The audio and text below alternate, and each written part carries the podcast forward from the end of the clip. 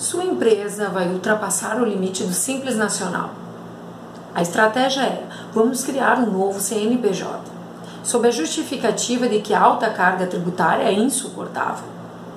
Essa prática é considerada legal? Há consequências tributárias? Nesse vídeo eu vou falar sobre esse assunto.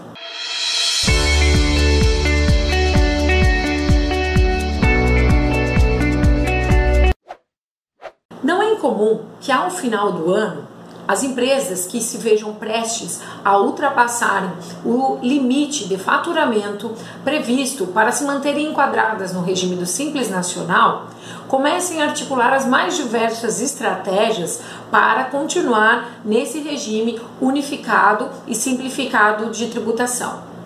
Acontece de empresas, por exemplo, se quer realizarem novas operações de venda para não terem o faturamento aumentado e assim ultrapassarem o limite que hoje é de 4 milhões e 800 mil reais.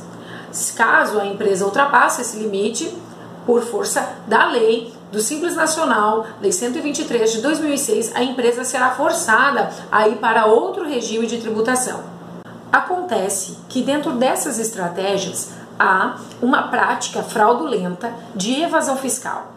É quando os sócios se reúnem e decidem criar uma nova empresa, mas na verdade trata-se apenas de a criação de um novo CNPJ.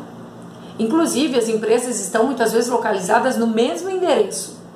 Objetiva-se então apenas dividir o faturamento, para que ambas as empresas ou mais empresas não atinjam o limite ou não ultrapassem o limite que é previsto na lei do Simples Nacional.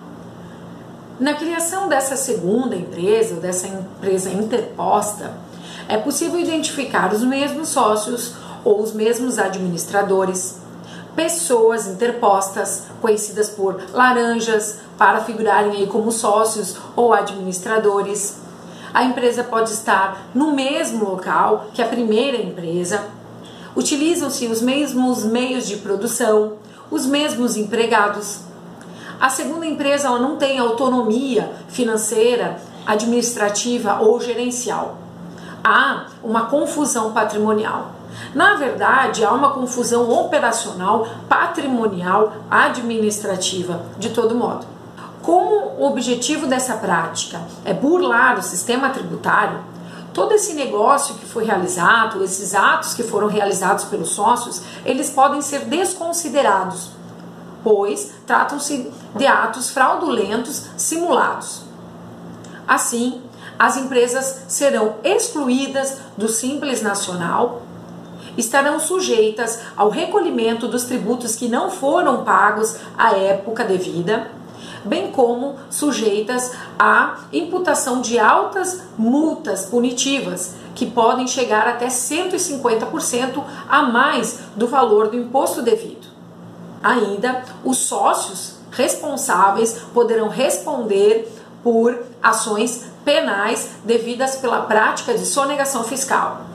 É importante mencionar que essa prática evasiva do fracionamento artificial não se confunde com o planejamento tributário, que visa, dentro de medidas legais, diminuir a carga tributária das empresas. Se você gostou desse vídeo, deixe o seu like nos siga nas redes sociais e se inscreva no nosso canal do YouTube. Até o próximo vídeo.